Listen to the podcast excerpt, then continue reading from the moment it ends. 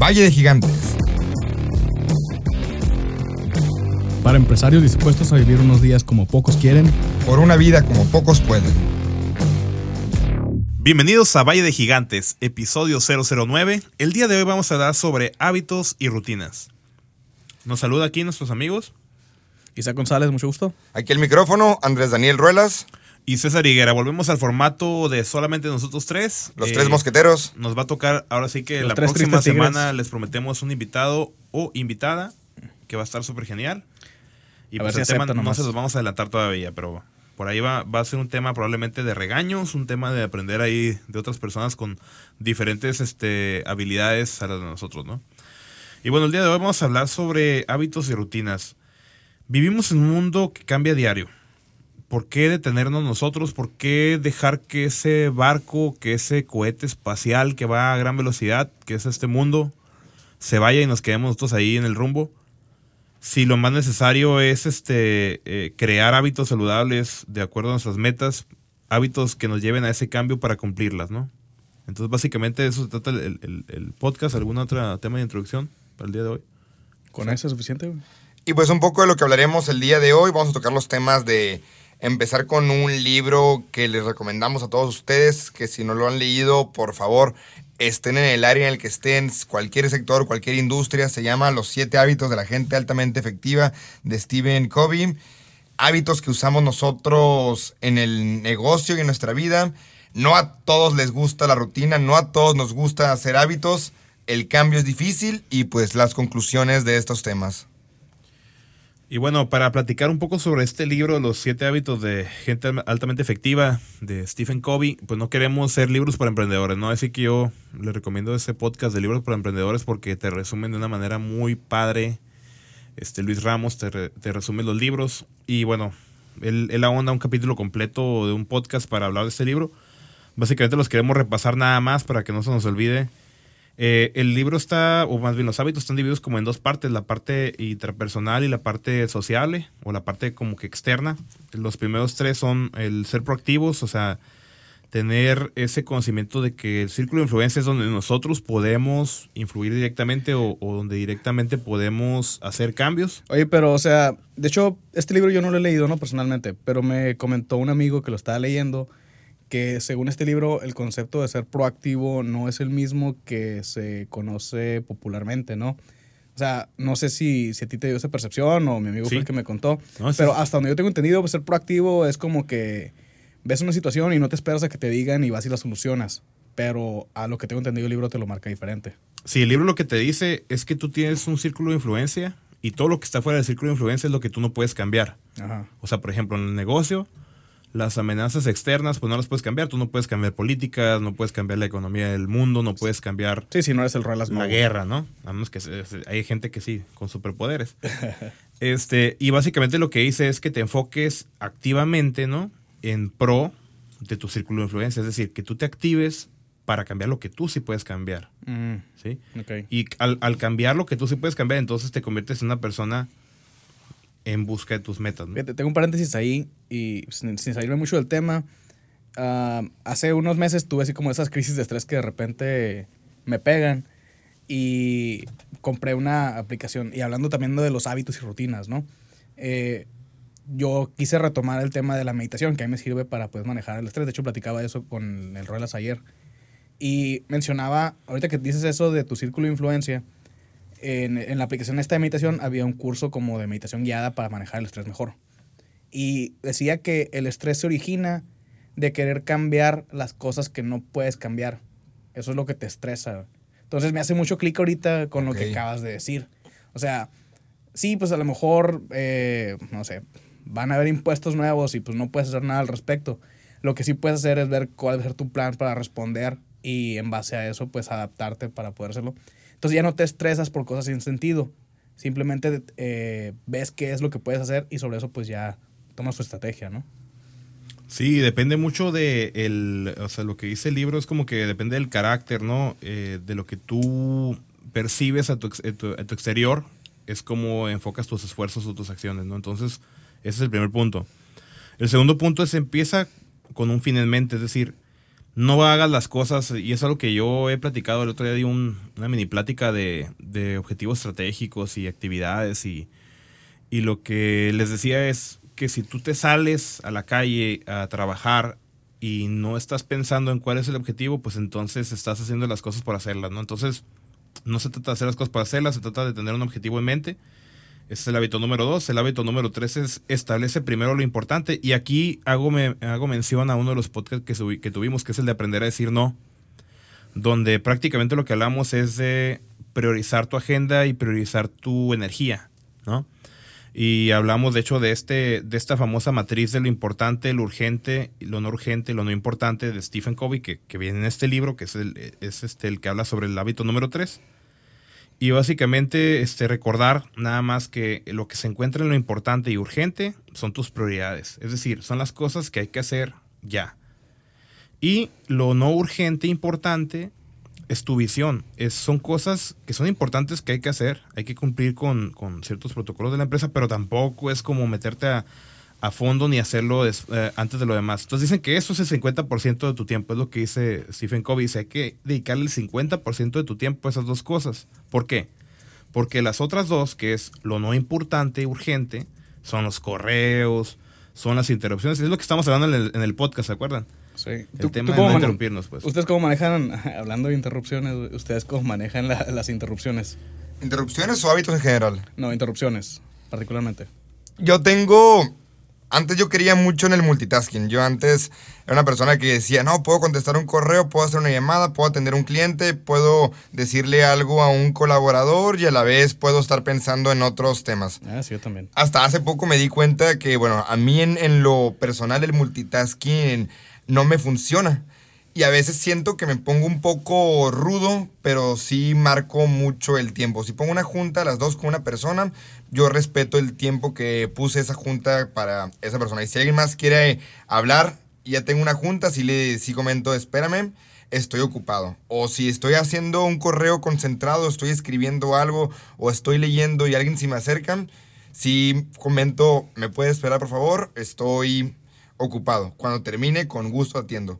Primero, pues porque el tiempo de esa persona es valioso y no me gusta estarle, estar fingiendo que estoy escuchando, pero en realidad estoy, mi mente está enfocada a estar escribiendo. Típica junta, típica reunión, o cuando alguien llega a tu oficina y estás tú, sí, sí, sí, sí, sí, claro que sí, te estoy escuchando, pero tu mente y tu vista está en la computadora. O la otra, que viene siendo, eh, eh, si se me acerca la persona, sí le digo también, me, me esperas, por favor, porque también mi tiempo es valioso. Tanto el tiempo de la otra persona como mi tiempo son valiosos, así que sí evito el, el interrupciones, el usar celular en juntas, el que alguien... Porque sí es muy común aquí en México, y, e igual les recomiendo este, este li- El de Harvard Business Review. completamente. Eh, Eh, lo logramos. hay, que, hay que hacer un drinking game, güey. Un shot cada vez que el Ruelas diga, menciona el Harvard Business Review. Y Se- que tú menciones a monografía. Monografías.com. Se llama, es muy bueno, es un, es un test que se llama cultura empresarial en distintos países. Tú llenas como 20 reactivos y te sale si en realidad eres como el promedio de tu país o como otro país. Y pues prácticamente lo que comentas de que en México se dan mucho lo que son las pláticas de pasillos. Vas caminando por la oficina y te van interrumpiendo, te van diciendo cosas, te vas bombardeando de información. Y claro que es bueno eso porque así estás en contacto directo con el día a día, pero el abusar de esto te puede fallar. ¿Por qué? Porque no traes un orden y traes un caos en la mente. No sé ustedes qué opinan. ¿Tú, César? A mí me preocupa más el último cuadrante que ese, porque sí soy bueno para batear, así que las interrupciones. Se me hace muy fácil no contestar el teléfono o no, no voltear a ver el, tele- el- el celular, ¿no? Pero el último cuadrante es el que me preocupa más, Del escape. que es el del escape, porque de alguna manera u otra, lo no urgente, no importante, pues son las distracciones o es esa, ese estrés al que dice hace rato cuando la, la app de meditación y todo eso. Eh, está muy bien direccionado porque estás este, cultivando tu cuerpo, Sí. estás cultivando tu mente, pero hay muchas veces que nos gusta más ir a ver series, ir a ver Netflix, a ver, a jugar un videojuego o, o ir a beber. Pero es bueno y- eso. Y eso es bueno, pero si tú le dedicas a eso un porcentaje de tiempo mayor, entonces estás cayendo fuera del buen hábito que es el hábito que propone el libro. Fíjate, que a mí no me pasa eso eh, también por mi, mental, por mi actitud workaholic que, que soy, en la cual tengo que mejorar. Eh, no me enfoco tanto en la parte del escape, me es más fácil eh, ignorarlo, pues. Eh, digo, sí, me, me encanta salir y pasármela bien y ir a comer y todos esos lugares, ¿no? Pero no siento como que eso me, me interrumpa en mi día a día, ¿no? Como que yo le asigno tiempo y de hecho ya casi a propósito trato de no trabajar los fines de semana porque pues tengo que ponerme también yo mis pausas, necesito ventilarme. Con la que sí me, me ha pasado recientemente que batallo mucho son con las interrupciones. El celular, por ejemplo. El WhatsApp, creo que todos nosotros es como que de nuestras herramientas principales de trabajo por el rol Sí. que manejamos en la empresa, ¿no? Pero de repente es demasiado. Entonces, eh, también como varios de mis formas en las que yo manejo las interrupciones, pues tengo el 90% de mis grupos de WhatsApp y de Messenger y de cualquier otra aplicación de mensajería muteados. Entonces, particularmente si no Menos son- el de Valle Gigante, ¿no? ese está siempre con notificación hasta cuando el Rylas eh, mira el mensaje.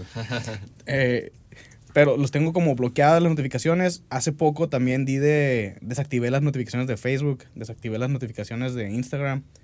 Y un tip que me pasó eh, el Gil, que es el socio de aquí de, de César, es que él dice que tiene desactivadas todas las notificaciones de aplicaciones que no provienen por parte de humanos la notificación. Tinder.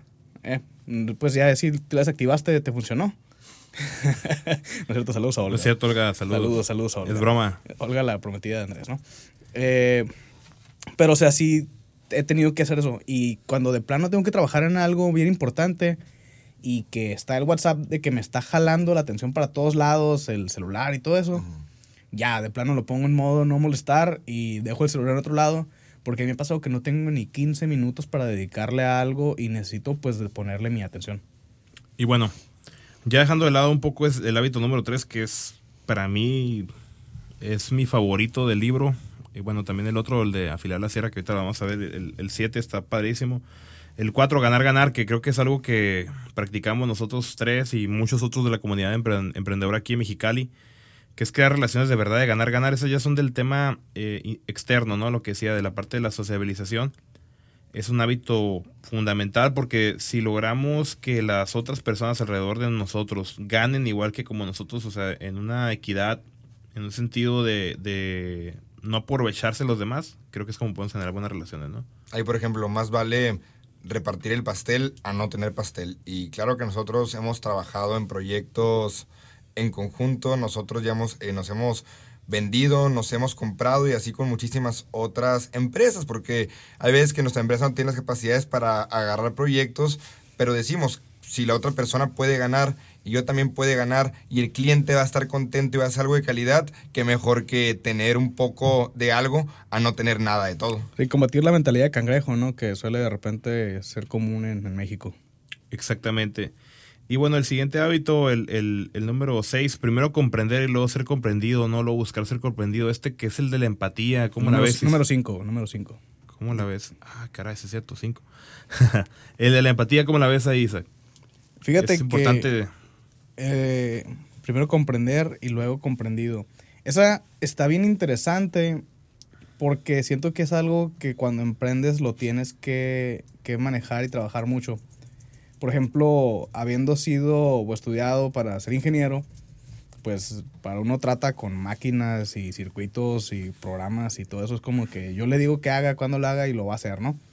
Pero cuando ya estás emprendiendo, pues eh, los negocios son de personas. O sea, por más que estés trabajando con una empresa bien grande y súper un corporativo establecido, a fin de cuentas estás tratando con una persona. Y el tú, pues, practicar la empatía con esa persona te va a llevar a tener una buena relación con ellos y te va a permitir, pues, poder a lo mejor ser el mejor vendedor. Porque a fin de cuentas, eh, las broncas que tú puedas tener con la persona con la que estés tratando, a lo mejor un comprador de una empresa, un tomador de decisiones o algo así, eh, ellos te están buscando a ti, emprendedor, para solucionar un problema que tienen ellos. Y si tú no lo comprendes y les intentas vender lo que tú quieres en lugar de lo que ellos necesitan, pues no, van a- no se van a sentir comprendidos por ti y pues no te van a comprar. Entonces es bien importante el tema de la empatía en las ventas o cuando estás, por ejemplo, ya administrando personas, pues eh, ya lo hemos mencionado antes, pero cada quien tiene distintas cosas que los motivan. Y si tú no tienes la capacidad de la inteligencia emocional de poder detectar eso, pues no vas a ser un muy buen líder. Entonces es súper importante esta parte aquí. Yo lo veo resumido como dos frases. La primera, que se me quedó muy grabada, que es de un escritor latinoamericano, es tardas cuatro años en aprender a hablar y 60 años para aprender a quedarte callado.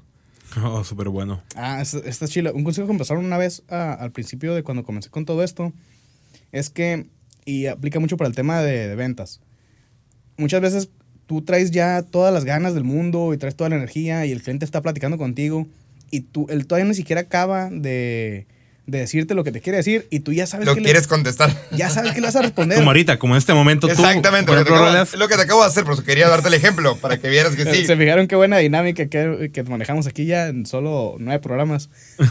Eh, pero, o sea, a lo mejor tú ya sabes que le vas a responder y te quieres ver como que eres el experto y que ya sabes que le vas a responder, pero das la señal contraria. ¿Por qué? Porque lo interrumpes al cliente o no es el cliente, ¿no? Cualquier persona.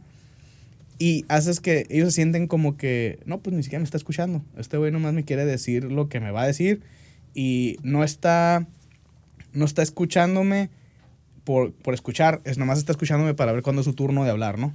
Entonces, el, el tú cuando estás viendo esa situación, aunque ya sepas que vas a responder, tienes que esperarte. Te esperas un segundo, dos segundos para que pienses lo que vas a decir, que la otra persona tenga la sensación y que se sienta realmente escuchado.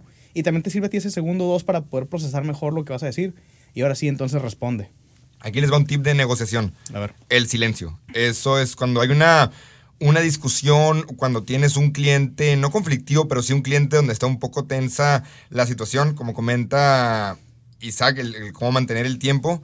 El silencio es crucial. Escuchar a tu cliente o a la persona con la que estás negociando, termina de hablar, no le contestas en el momento, esperas uno, dos, tres, cuatro segundos y vas a ver que la otra persona va a seguir hablando y te va a decir cosas que no te había dicho. Cómo aprender a manejar el silencio, que eso puede ser un tema luego para tocar el tema de negociaciones. Sí, de hecho sí. Bueno. Será muy interesante, pero el tema de manejar el silencio como un hábito te puede traer grandes cosas. Es- es- está chilo porque las personas nos, tendemos a sentir incómodos por el silencio. Entonces, si aplicas tú el silencio como herramienta de negociación, la otra persona se va a sentir a lo mejor un poquito forzada a actuar y en un tema de negociación, pues eso te puede convenir, ¿no?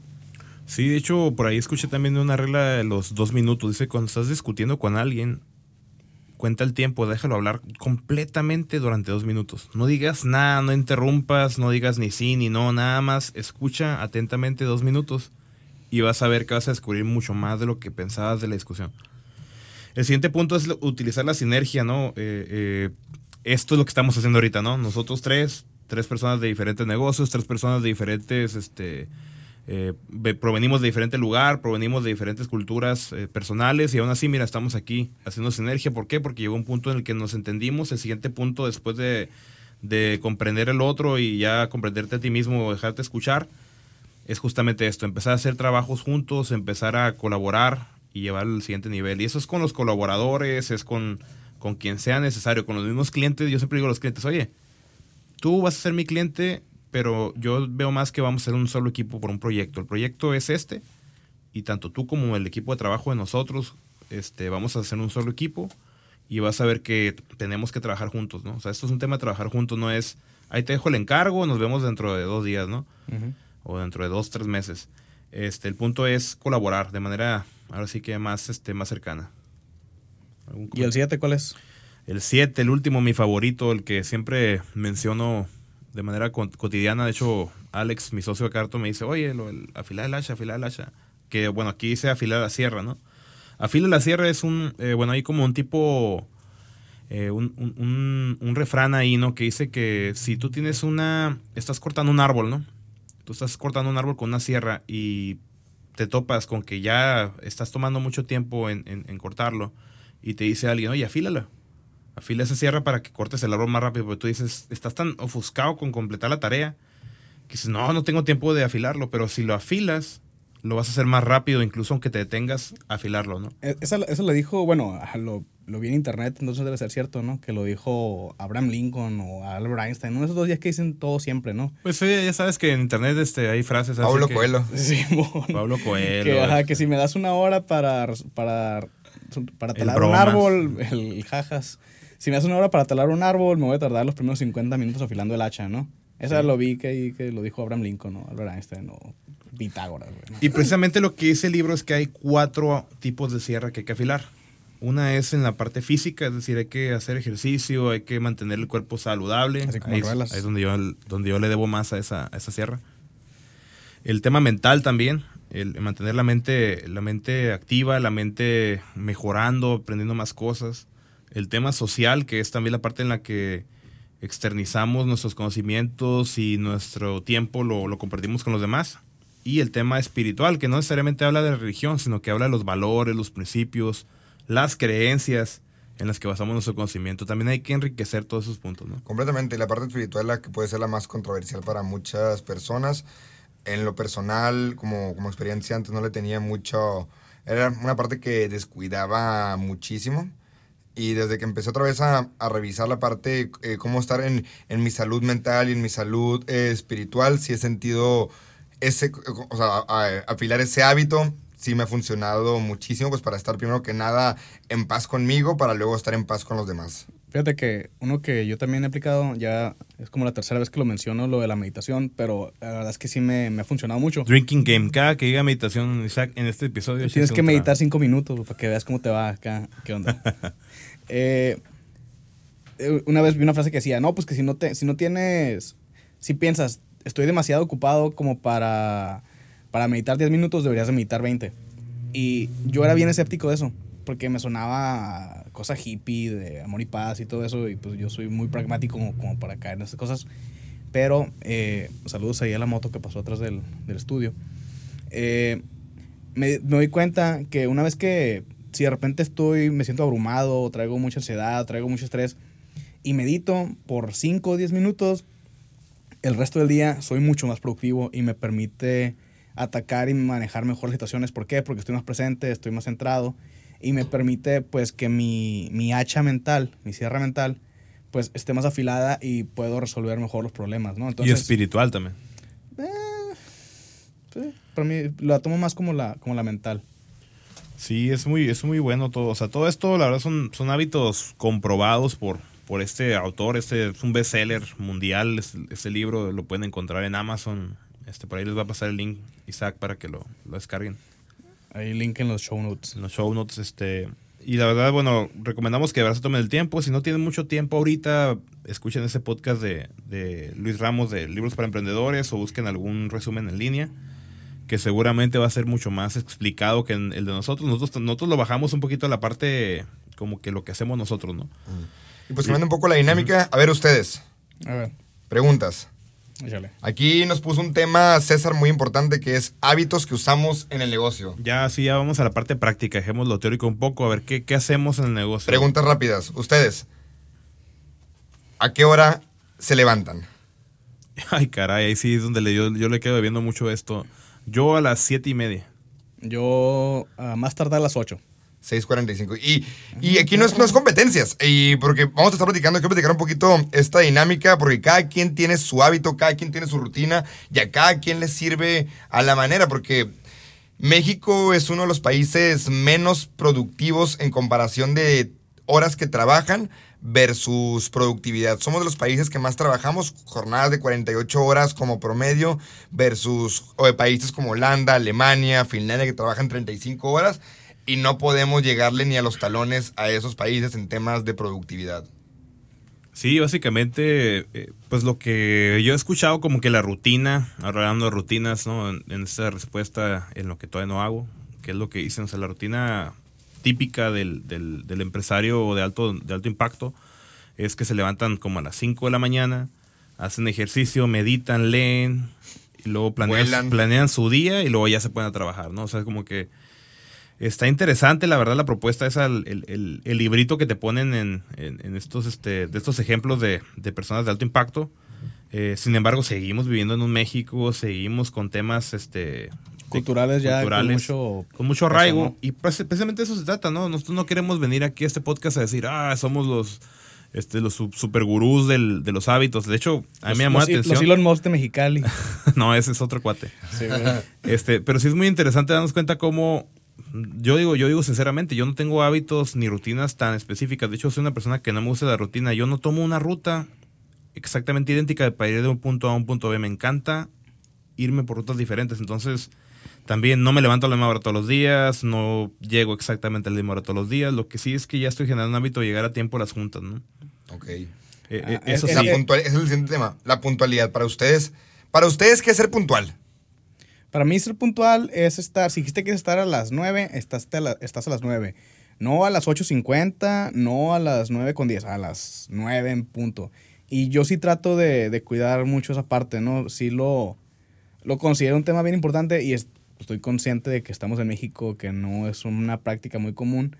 Pero pienso que si me, me sigo justificando en eso, pues no va a cambiar nada, ¿no? Entonces yo sí trato de, de cuidarlo mucho. Me molesta mucho cuando llego tarde, ¿no? Me molesta más el llegar tarde yo que alguien más llegue tarde a una junta. ¿Y tú, estimado? Igual, cinco minutos antes, estar, no, no mucho antes. Sí. Sí, yo creo poquito en la tolerancia. Yo sí soy muy crítico, pero a la vez tengo que ser flexible. Por los millennials. Exactamente, pero no, o sea, si, si, si quieres si quieres quejarte de algo, da el ejemplo. Y sí es algo que se da mucho, sobre todo con nuestros gobernantes y con nuestros políticos mexicanos que te dicen que va a empezar a las 11 y termina empezando a las 12 y media la reunión. Sí, sí, la puntualidad es, es un valor porque como comentamos, es igual de valioso tu tiempo que mi tiempo y cada quien tenemos las mismas 24 horas, así que respeta para ser respetado. Sí, exactamente. De hecho, a mí, ¿sabes que Hablando de eso de lo de cinco antes o cinco... después, A veces yo llego 10 antes, pero me quedo en mi carro. Ok. Me quedo en mi carro y estoy haciendo un ejercicio de desconexión. Me- me- ese ejercicio de desconexión es algo que lo hago, de hecho, para, para nutrir la parte esta de la mente y de la, la parte espiritual, porque si tú vienes de una junta bien acelerado, ¿no? Vienes así ya como que Ah, sí. en, en- en la, en la sexta, en, en- en el cambio sex- sexto de tu, de tu vehículo, que es tu, tu estado de ánimo, ¿no? Hace rato lo decíamos, de hecho, ¿no? Como que los tres trajimos un día medio complicado y así como que, ay, caray. Y la verdad lo que hacemos, bueno, yo por lo menos yo lo que hago es desconectarme, tratar de cambiar de un estado a otro. ¿Por qué? Porque a lo mejor vengo en sexta, pero ya ocupo estar en tercera, en cuarta. No sé nada sobre carros, ¿verdad? Pero creo que por ahí va. La hora de la comida. El punto es que me gusta perdón. llegar un poquito antes porque tengo tiempo también de revisar mi correo, de mandar un mensaje, voy a entrar a una junta porque me toca que me hablan y, y- y no me gusta eso de contestar en una junta y tampoco me gusta colgar llamadas y decir estoy en una junta en el, con el aparatito. Me gusta decir antes si voy a tener una llamada o si alguien me está mandando un mensaje, esa es que voy a entrar a una junta, me ocupo como en una hora, ¿no? Trato de tener ese detalle y la verdad que me he sentido bien a gusto porque ya siento que esas pausas que hago para llegar este, al, al- al otro lugar este, me hacen más productivo porque alcanzo a completar ciertas tareas o delego alguna, alguna tarea y se me hace bien padre salir de la junta y ya de ver que ya se completó la tarea por la persona a la que la delegué, ¿no? Entonces, yo, es, es lo que yo hago. Súper bien. Comentaste un tema también. Ese es un hábito que yo lo tengo muy malo. ¿Ustedes a qué hora contestan el correo? ¿Cuánto tiempo le dedican para checar correos? Pues eh, hablando de los correos, yo checo los correos, cada que me llega una notificación, volteo y veo y, de- y tengo como que una orden de prioridad, ¿no? Hay correos que sí no, no me tomo mucho tiempo para contestarlos o para leerlos. Los del banco. Pues, por ejemplo, si es un depósito, no, ya no me meto tanto el tema de depósito, pero sí hay ciertos temas que necesito recordarle a alguien o delegarle a alguien o reenviar. Yo, me la, yo soy una persona reenviador de correos, la verdad me, me considero eso porque gran parte de los correos que me llegan los reenvío. Entonces, este, eso es lo que hago realmente. No me tomo el tiempo de redactar. De hecho, soy muy crudo con mi redacción. No meto mucho feeling porque lo hago muy rápido. Pero la hora, como que la hora en la que más me dedico a eso, si ya de verdad lo tengo que hacer, yo creo que es como que a- una hora después de haber llegado. Llego a mi oficina, durante una hora hago tareas de alta importancia como delegar, ver qué está pasando con ciertas cosas que son importantes y luego ya me pongo a ver los correos. Yo lo hago también. Yo lo hago casi en cuanto llego en la oficina.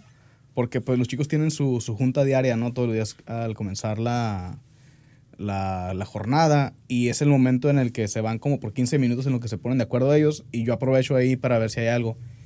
Entonces yo trato de manejar ahí es, en ese momento como el, el batch de procesamiento de correos. Pero sí, sí lo estoy checando casi casi cuando me llegan. Porque por el OCD no me, me molesta ver ahí como la notificación que tengo pendiente. Lo que sí cuido mucho, yo tengo, uso una aplicación para, para correo que se llama Spark, se las recomiendo. Eh, me filtra las notificaciones que no son importantes. Ah, sí. Entonces, eh, notificaciones como de promociones o cosas por el estilo, a pesar de que trato de filtrar mi, mi correo, que no me lleguen casi ese tipo de correos del famoso spam, trato de mantenerlo que sea casi puras cosas importantes, porque ya sé que si me están llegando esas cosas las voy a tener que estar revisando y me desconcentra. Entonces es parte del manejo de interrupciones. Y yo he escuchado de mucha gente que dice que el correo para ellos es como que su trampa de arena en la que entran y no salen. Ah, para mí ese es el WhatsApp. Yo También. el- dale, dale. Ciérralas. ¿No? ¿No? ¿No? Bueno. Ah, para mí la trampa arena es el WhatsApp. Ese sí, casi, casi, pues lo tengo que estar checando diario porque de ahí me llegan. Pero he tratado, sobre todo últimamente, de agarrarme, igual que el correo, a lo mejor, no sé, cada hora le dedico 5 o 10 minutos y me voy a poner a responder.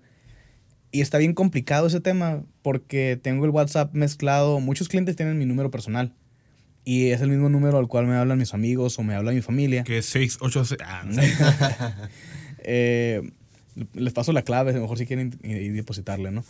Eh, entonces está bien complicado ese tema porque tengo el, el número personal y lo tiene mi familia y lo tienen mis clientes. Entonces, pues si de repente me están hablando los clientes en un domingo a las 8 de la noche o, y me está hablando mi amigo, pues ignoro el WhatsApp y por consecuencia ignoro a mi amigo y ignoro al cliente, ¿no? Entonces lo que tengo que hacer, y ya estoy en proceso de, pues voy a mane- manejar un segundo número y voy a dejar el número personal que tengo ahorita, lo voy a hacer para los clientes, que son la mayoría los que tienen ese número, y voy a agarrar un número nuevo y ese va a ser el personal y pues ese va a ser el que yo ya voy a poder saber cuándo atender o cuándo ignorar, ¿no? Sí, a mí me funcionó mucho tener un celular de, dirigido en la oficina. Yo no lo tengo, pues así lo reviso de vez en cuando, pero es un celular que pues, ahí se comunican los clientes, ahí nos comunicamos con proveedores y así separamos tema personal y tema eh, de, ne- de negocios. Y ya yo, yo en los correos lo menciono el tema porque yo antes era un adicto y todavía me considero medio adicto a estar revisando el correo 24/7 en la noche, en la mañana, mandaba correos 2, 3, 4, me acordaba de algo y, y reenviaba un correo y en la mañana es lo primero que hacía y estaba yo, vivía y pegaba y me daba una satisfacción personal ver que ya no tenía ningún correo no leído.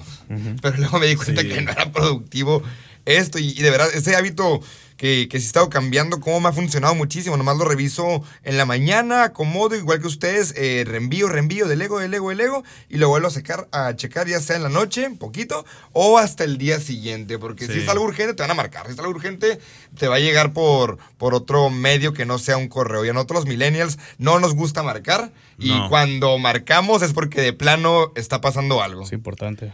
Sí, definitivamente. De hecho, a mí me pasa mucho que a veces me marca alguien y le digo, ¿sabes qué? Ando en la calle.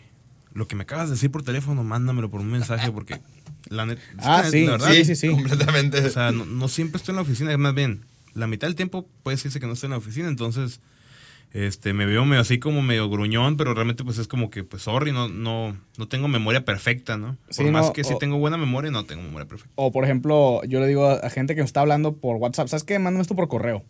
Porque en el WhatsApp se me pierde. Ah, también. También, no, es que sí, es un tema, ¿saben qué? Yo, yo lo veo que es un tema como de direccionamiento de las, de las prioridades, pues, o sea, lo mismo que estamos hablando de la, de la matriz de Stephen Covey, hay ciertas cosas que son tareas, o sea, la tarea de cotizar, la tarea de enviar factura, la tarea de, o sea, y hay otras que son nada más, oye, te mando esto por si lo, lo puedes checar, ya que lo cheques me dices, este, es una respuesta, pues, o sea, es una duda que no, puede, no, no necesariamente tiene que ser urgente. Entonces, este, el saber direccionar esas acciones de manera que estemos trabajando todo el día lo más eficaz, eficaz posible, pues yo creo que esa es la chamba. Y la verdad, no hay un secreto para eso. Nosotros estamos diciendo lo que hacemos, pero seguramente este, hay alguien escuchándonos ahorita que dice, "Ah, estos cuates, no, o sea, así no es, es así. Y cada quien tiene que encontrar su modo, pues su modo de operar, de que su, de que su operación diaria, su trabajo diario llegue al mejor éxito. Sí, cada quien le funcionan cosas diferentes, ¿no? O sea, no, no es una verdad absoluta lo que estamos diciendo ahorita.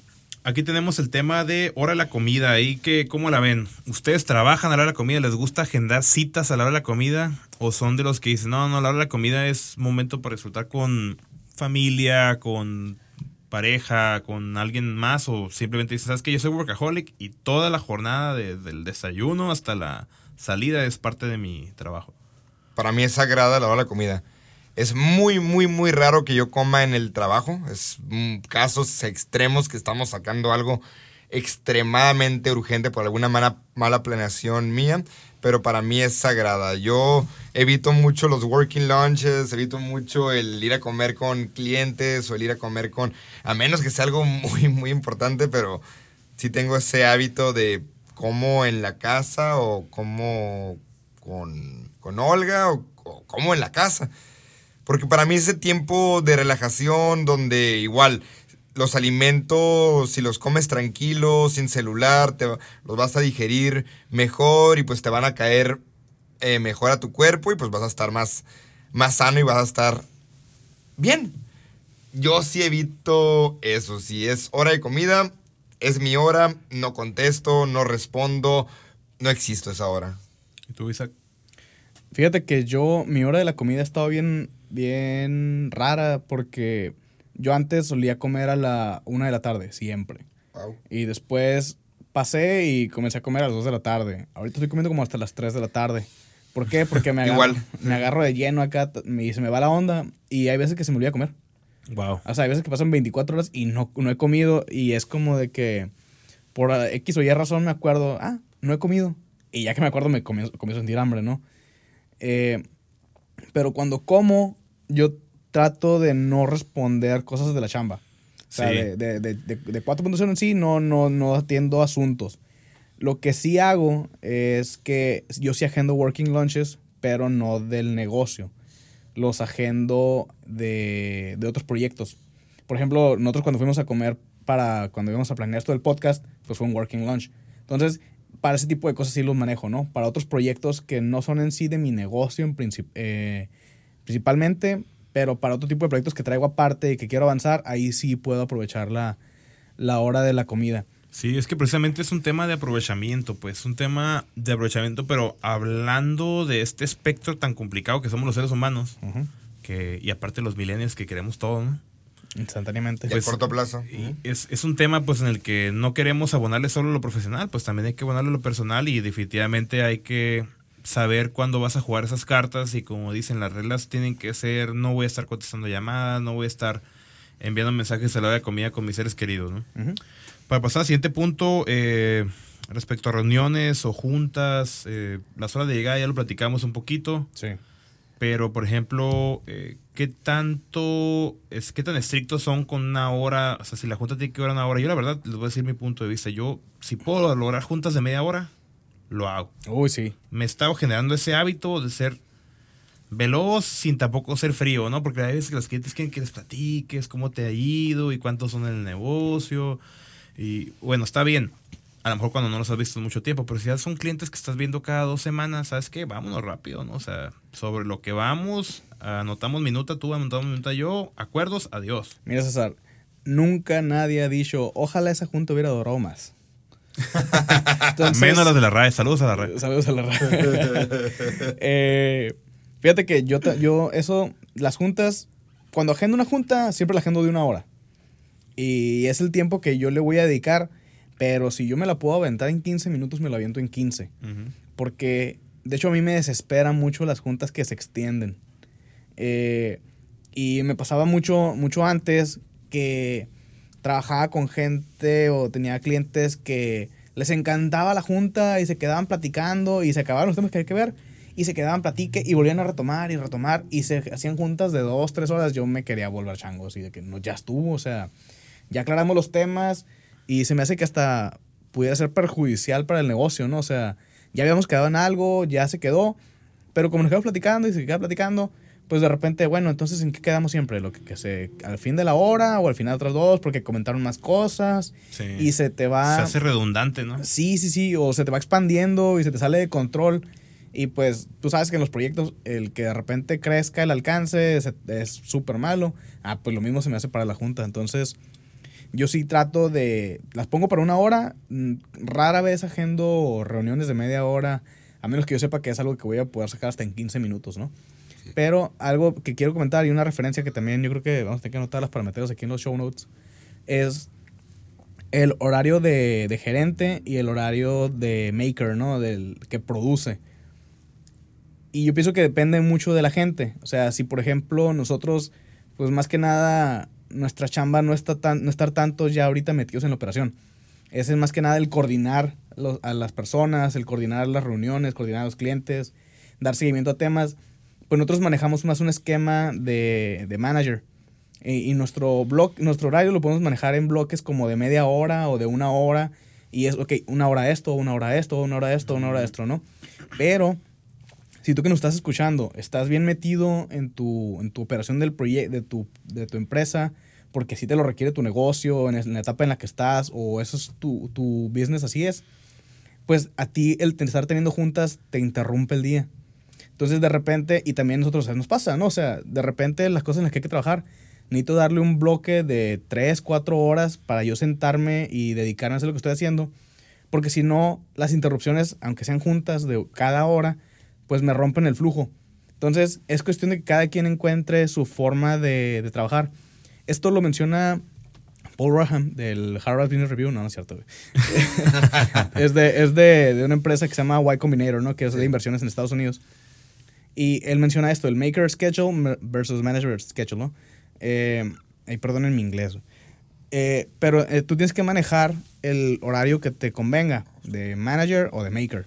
Y ese, pues, ya tu, tu giro y tu rol y tu personalidad te lo va a dictar. Entonces, ahí se los, se los recomiendo bastante. Yo como una recomendación para cuando los que agendamos juntas es siempre y siempre y siempre ten una agenda previa, porque ah, si no puedes divagar y te puedes ir con mil temas. Y platicando un poco, cuando estaba me, preparando una TED Talk, me tocó dar el, año pasado una TED Talk, cuando, cuando lees el libro de preparar tu TED Talk, hay una, un párrafo que sí te cambia la vida de cómo agendas tus juntas te dicen, si quieres dar una conferencia de 60 minutos, tardas 10, 5 minutos en prepararla. Si quieres una conferencia de media hora, tardas 2, 3 horas en prepararla. Si quieres una conferencia de 15 minutos, tardas un día en prepararlo. ¿Qué quiere decir esto? Entre más corto sea lo que quieres dar, sintetizarte va a tomar mucho tiempo. Exactamente. El ser específico tarda tiempo y porque si no podemos divagar y divagar y divagar y podemos tener una junta de una hora y no llegamos a nada porque no hubo una agenda, no hubo acuerdos previos, no hubo acuerdos después y no había ahora sí un guideline que seguir. Pero bueno, ya cambiando un poquito el tema de los hábitos, que ya lo repasamos bastante, el tema de la rutina. ¿Qué tanto les gusta a ustedes la rutina? Yo la verdad ya lo dije hace rato, yo soy contra rutina, a mí me encanta mi trabajo porque todos los días siento que es un poco diferente eh, y me encanta ir a diferentes lugares. Yo soy, el, yo soy ese loco que va a los restaurantes y pide, trato de acabarme el menú cada que voy, pido algo diferente, a menos que ya he ido muchas veces, ¿no? Pero ustedes, yo sí te veo medio OCD a ti, ¿no, Isaac? Fíjate que a mí me encanta la rutina, güey. Y, y mi día a día es, varía mucho entre un día y otro, eso sí. Pero yo sé que dentro de mi horario laboral de mis 12 horas diarias, eh, puede variar mucho. Pero yo me gusta mucho y me di cuenta este periodo vacacional que acaba de pasar que necesito mucho esa estructura, yo sé que a lo mejor voy a comenzar a trabajar a las 8 o 9 de la mañana y le voy a pegar hasta las 7, 8 de la noche o 9 si es necesario. Pero, eh, y fuera de eso, pues ya yo agendo otras actividades. Pero yo religiosamente anoto mis cosas en el calendar aquí, igual que, igual que el Roylas. Eh, necesito mucha estructura, porque, porque si no me, me descontrolo. Eh, si ven, estamos viendo ahorita el iPad del Royals con su calendario, hacer Tetris.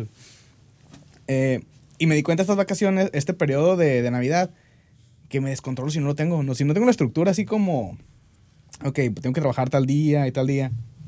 Y no sé, me, no funciono bien, no me puedo concentrar, no soy tan productivo. De hecho, me pasó que regresé a mi Isaac de 21, 22 años que andaba para todos lados de París. Borracho. Tomaba, eh, de vez en cuando.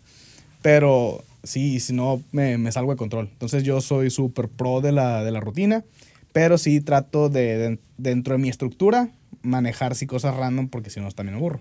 Pero rutina all the way. Precisamente la rutina como un medio para hacer que se cumpla y que se genere un hábito. O sea, si tú tienes una rutina y poco le vas abonando a eso, en, algún momento se va a convertir en un hábito y ya en una forma de trabajar, ¿no? Una forma de ser yo me considero un robot flexible. Es decir, o sea, trato de calendarizar todo. Por ejemplo, aquí un hábito es grabamos los miércoles a las 8 de la tarde. Si lo hubiéramos dejado abierto de que, ah, cada que se nos ocurra grabar, esto no hubiera estado funcionando. Igual yo trato de ponerme mi hora para ir al gimnasio, mi hora para, para estudiar y me encanta ver cómo está tan bonito en calendario, pero pues obviamente en la vida real no es tan así. Pero mínimo al verlo en el calendario, por ejemplo, me pongo ahí todos los días de 5 a 7 tengo que estudiar. Y claro que no estudio todos los días de 5 a 7, pero mínimo ya sé que tengo que estudiar, ya me está recordando y ya sé que dentro de esas horas no voy a poner otras cosas porque tengo que estar focalizado. Yo sí, con, yo sí creo en la flexibilidad, yo sí creo en las, en las, en los- en las, en las oportunidades que te pueden salir espontáneas, pero a veces igual hay una matriz que pueden encontrar en el Harvard Business Review que te, Shot. que te explica Shot. que te explica que cuando quieres cuando te quieren enamorar con un negocio simplemente en el, en el eje de las X tienes que tan bueno eres para ese tema y en el eje de las Y tienes que tanto conoces a ese cliente y así no te puedes enamorar y así puedes matar cosas que te pueden quitar muchísimo tiempo. Y sí, yo sí trato, como comentaba, de todo tenerlo en mi calendario, seguirlo religiosa, religiosamente, levantarme temprano, seguir haciendo, porque mientras más vas generando un hábito, ya vas automatizando cosas y ya las cosas las vas haciendo de manera, pues ahora sí, más automática. Pero en el día a día laboral, cada día es un mundo distinto. Ahí es donde juntamos, como te comentaba, mi flexibilidad con el robot que soy. Exactamente, y pues a seguir creando rutinas que nos lleven a nuestro, a nuestro camino, a nuestro éxito y objetivos, ¿no? Eh, bueno, Ándale. pero esas rutinas son difíciles, o sea, Ujú. ese es el siguiente punto. Horribles. El cambio es completamente difícil. Y aquí volviendo a otra, otra parábola, otro, otra plática que dicen que el, el jinete y el, el elefante, ¿no? Que dicen que el... ¿Esa el- cuál es? eh, bueno, ahí lo voy a explicar, ¿no? Ah, a ver. Que das cuenta que el jinete es como que nuestros objetivos o nos- las cosas que queremos hacer. Y el elefante es lo que nos lleva a hacer las cosas. Imagínense un jinete eh, con un elefante, ¿no? Entonces, básicamente lo que dice es que si tú no motivas al elefante, no importa qué tanto sepas lo que quieres hacer, qué tan seguro estés lo que quieres hacer, si tú no motivas a ese elefante, que es como que la parte motivacional de pensamiento, la parte como que más irracional, digamos que la que quiere premios, ¿no?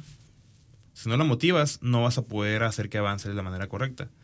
Y por otra parte, si la parte racional, la parte del pensamiento lógico, no le das dirección y nada más te agarras como un- con el elefante como loco co- corriendo, no vas a llegar a tu- al punto que tienes que llegar. Entonces lo que dicen es dirige el jinete, o sea, dirige, haz un camino específico, planteate objetivos y luego motiva al elefante buscando las emociones que motiven al elefante, o sea, que te motiven a ti para que, para que este, cultives una identidad con la cual digas, voy a entonces a, a echarle más ganas, ¿no? O sea, ¿qué es lo que dice esto? Dice que el camino, eh, luego tienes que trazar un camino con los hábitos. Dice que ese camino que trazas con los hábitos no tiene que ser tan a largo plazo, porque entonces el, el elefante se desmotiva, pues. O sea, si tú, vamos a poner el, típico ejemplo del ejercicio, ¿no? Si tú dices, ¿sabes qué? Voy a hacer ejercicio porque quiero bajar mucho de peso, porque quiero crecer mucho en músculo, y, y no te pones esa meta en, en pequeños pasos, se va a desmotivar el elefante. Aunque tú estés seguro cuánto quieres bajar exactamente, si no la partes en pasos, el elefante se va a desmotivar. Y simplemente, si no encuentras motivación por las emociones, que las emociones puede ser, ¿sabes qué? Me topé a un camarada de gimnasio, o me siento bien energético todos los días para ir al trabajo, y solamente estás pensando en lograr el objetivo, entonces este, el elefante se quedó ahí todo desmotivado, no se va a mover, aunque el jinete le esté pegando, ¿no? Y por la otra parte es, aunque andes bien motivado, como loquillo ahí, este, corriendo y te guste correr, si no lo diriges a un objetivo específico, pues a lo mejor solamente vas a crecer de las piernas o solamente vas a tener buenos pulmones, pero no vas a cumplir con esa meta, ¿no? Entonces, es- eso es la- algo que, que escuché por ahí, que leí por ahí. Muy bueno. Qué bonita reflexión, mijo. Sí, este, ahí que Rigo nos ponga una, una cancioncita de Y un, un piolín también en los shows. un violín en los show notes. Y bueno, así ya lo que sigue, la, la parte más divertida del, del show es cuando nos despedimos. Este, ¿Cuáles son las conclusiones? ¿Cuáles son tus conclusiones, Isaac? Hábitos y... Yo pienso que mis conclusiones serían que cada quien necesita, pues número uno, encontrar la, la fórmula correcta para cada quien. Eh, yo tengo una fórmula que me funciona de cierta forma, Andrés tiene otra, César tiene otra, y tú que nos estás escuchando puedes tener otra completamente diferente, y eso no que, no hace que esté bien o que esté mal. Somos personas diferentes, las cosas funcionan diferente para cada uno de nosotros. Eh, lo hemos visto también ya en temas generacionales y todo eso. Entonces, lo importante de todo esto es de todo lo que te dijimos, lo que te sirve, tómalo. Lo que no, pásalo. Y encuentra lo que te funciona para ti, para que tú puedas trabajar más a gusto, para que puedas estar más contento, más saludable, mejor. Mi recomendación muy filosófica es pienso, luego existo. Dedícale tiempo a planear, dedícale tiempo a pensar, dedícale tiempo a saber qué es importante, qué es urgente, qué no, y amárrate a eso. Date el tiempo de, como comentábamos, en, en esta sierra que estás afilando, en tu hacha, porque al final de cuentas tú eres tu propia herramienta. Dedícale tiempo a tu salud física, mental, social, espiritual y laboral y vas a triunfar, te va, te va a ir bien. Pero si encuentra esas cosas y amárrate al, a lo que quieres hacer. Y bueno, yo, yo, por último lo que quiero decir es, este, sean sinceros, ¿no? No se vale eh, autosabotearse, no se vale eh, poner pretextos. Ya no estamos, eh, bueno, espero que, digo, viendo ahí más o menos la, la, campana que tenemos de edad, ya no estamos tan chavos, ¿no? Para, para estar diciendo, no, es que no se puede por esto, es que no se puede por esto. O sea, ya de verdad, hagámonos dueños de nuestro propio destino. O sea, trabajemos todos los días por lo que queremos lograr. Motiven ese elefante, afilen esa hacha y a chambear. Esa es mi, o sea, esa es mi, mi recomendación. Yo lo digo muy seguido cuando entrevisto a, un, a una persona para, para, para un puesto que llega y me dice, no, es que no tengo experiencia, contrátame. Ah, mira, está bien. Yo, yo puedo ser el primero en contratarte. Pero, ¿qué has estado haciendo estos tres años? Me tocó una vez un morro, ¿no? Tres años egresado sin ningún solo trabajo, Isaac, en, en TI. Ok. Ok, entonces me, me, dice el morro. No, no es común. No, pues este, la verdad, es, este, he hecho muchas solicitudes de trabajo y todo. Ok, le dije, ¿y cuánto tiempo le has dedicado a un curso de programación? ¿Cuánto tiempo le has dedicado a practicar? ¿Tienes algún programa hecho por ti para practicar? No. O sea que prácticamente me estás diciendo que estos tres años has estado viendo Netflix, viendo anime, jugando videojuegos. Y se quedó callado el morro, con una cara de, sí, exactamente eso es lo que estoy haciendo. Entonces, dejemos de engañarnos y pensemos que a lo mejor ese tiempo que le invertimos a escuchar eh, chistes en otro podcast eh, o a, ver, a ver series, veamos documentales, cultivemos el, el, la mente porque con una mente cultivada vamos a tener mejores pensamientos. Y eso es con lo que yo concluyo. Y así ya para despedirnos, saludos. ¿A quién tenemos saludos el día de hoy? Uh, tenemos saludos para Alfredo Morales. Otra vez. Que Alfredo. Nuestro fan, de aunque, verdad, gracias. Aunque, aunque, fíjate que no me enteré esta última vez, no mencionó nada del podcast, así que Alfredo, primer aviso, si no escuchamos nada de ti en una semana más, se acabó, ¿eh? Tiene falta hoy. Tienes falta, sí es cierto. primer aviso. Eh, también tenemos aquí una felicitación de un cumpleaños. A Néstor, allá en Monterrey. Néstor, que también es, es, es el fan número uno de Monterrey. ¿eh? Quiero Ah, decir sí, que nuestro Néstor. fan regio. Sí, nuestro fan regio número uno. Este, Con él, madre. él estaba todo, todo frustrado porque nos fuimos de vacaciones. De hecho, la semana pasada cuando subimos el podcast estaba como que, ah, ya por fin ya lo voy a poder escuchar. Y, y le gustó mucho. Dice que estuvo, estuvo para el podcast y realmente como que es el fan número uno de, de Monterrey. Ah, pues un saludo con madres hasta Monterrey. A Néstor. Y, Y pues, ¿qué más? También tenemos un saludo para, para Janet que nos comenta que es su podcast favorito, así que un saludo también hacia ella. Y creo que son todos los que tengo aquí anotados. Yo tengo nomás un saludo a todas las personas que contestaron. Hace poquito publiqué en mi Instagram una, una- una encuesta de que, que sí que les gustaría escuchar un saludo a algunos de los comentarios que nos dijeron, que hablemos del sueño de la realidad, de cómo sobresalir contra la competencia. Alguien nos comentó algo muy importante. Oye, hablen ahora sí diferencia entre un producto y un servicio.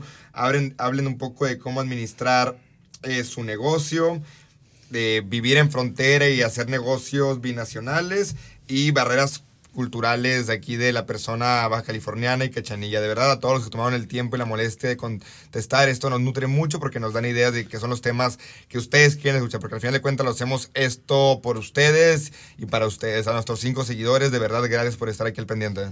Ah, sí, yo también, eh, también hice lo mismo que, que Andrés, publiqué que sí, qué temas les interesaría. Pero nadie te contestó. Eh, pues mi mamá. Yo. Eh, no, de hecho mi mamá sí me respondió, así que eh, saludos a mi mamá. También saludos a Arturo Meister, así no, no sé si sea su nombre o apellido correcto. Vamos a decir Yo creo que que, sí. Léelos antes nada más de, sí, de aquí Meister, para que no nos Meister. hagan el buren, por favor. pues no sé. Pero a él, saludos a, a, a Miguel, también saludos a, José Mena, saludos a Alejandro Soto, el doctor Alejandro Soto, que Caray. el influencer de Mexicali, Alfredo, Alejandro Soto, ¿no? Alfredo Soto, pero también saludos. A mi mamá y los demás comentarios son a, a Jesús, Jesús Hernández Chepe, ese es spam, nomás quería que lo siguiera. Y otro spam ahí de Rusia, así que saludos a Rusia también. Pues ahí a mí me faltó hacer la encuesta, la voy a hacer esta semana. Me comprometo para que algunos contesten también que quieren escuchar. Pero ya tenemos tema para todo el año, ¿no? Ya básicamente... Entonces, pues, no nos trata de encontrar a esos este, gigantes que nos ayuden con los temas. No. Y bueno, este, redes sociales, chicos, el Valle de Gigantes en Instagram y en Facebook. Y ustedes los podemos encontrar como. Ahí me pueden encontrar en todos lados como Isaac AGH, Isaac con doble A como debe ser. Andrés Ruelas M en Twitter e Instagram. Y a mí como César Higuera C. Muchas gracias, saludos. Gracias, Rigo, por, por quedarte aquí esta noche. Ya, mira, Rigo está bien dormido ya. Lo van a regañar. Ya, sale, bye. Qué bueno que vinieron. Sale, adiós. Saludos y buenas noches. Esto fue Valle de Gigantes.